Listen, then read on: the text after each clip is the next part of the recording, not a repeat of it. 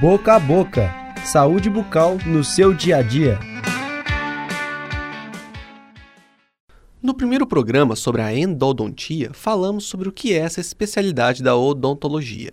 Apresentamos as indicações para o tratamento, como ele é feito e algumas complicações. Agora vamos abordar outros tópicos relacionados ao tema. Professor Eduardo Nunes, e se o tratamento de canal não for realizado?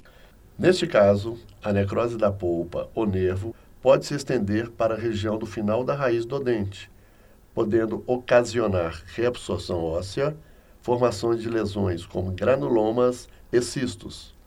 O não tratamento pode ainda afetar outros dentes. Consequências mais graves, como uma bacteremia, que significa a presença de bactérias na corrente sanguínea, também podem ocorrer. Após o tratamento de canal, o dente precisa de cuidados especiais? Dentes nos quais foi realizado tratamento de canal devem ser restaurados de forma definitiva o mais rápido possível, para evitar nova contaminação do seu interior. Nas restaurações, podem ser usados desde resinas compostas a restaurações metálicas fundidas ou ser feito um recobrimento total do dente com uma prótese dentária. Paula Dominguete, o tratamento de canal é um tratamento com bom índice de sucesso? Um tratamento de canal bem realizado tem um índice de sucesso em torno de 90%. Se houver necessidade de um novo tratamento, o sucesso é de até 80%. No entanto, essas percentagens dependem de vários fatores, incluindo a vitalidade do nervo do dente, a presença de bactérias, a extensão de destruição e infecção e a habilidade do profissional. Em geral, o tratamento apresenta um bom prognóstico. Uma infecção na raiz pode prejudicar a saúde? Sempre que há infecção na raiz e lesão óssea visível na radiografia, significa que a polpa está infectada com bactérias no interior do canal. Essa inflamação óssea pode permanecer por vários anos sem causar dor e danos à saúde, pois o sistema de defesa do nosso organismo está sendo capaz de neutralizar as toxinas liberadas pelas bactérias. Entretanto, quando ocorre queda da resistência orgânica, esses microrganismos podem desencadear uma inflamação aguda no osso, acompanhada de dor e edema, que é o inchaço, além de ocorrer penetração das bactérias na corrente sanguínea, chamada de bacteremia.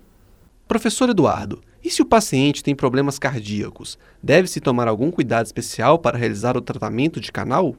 Em pacientes com problemas cardíacos que já se submeteram à cirurgia ou que possuem defeitos congênitos, como prolapso da válvula mitral, é necessário uma avaliação médica.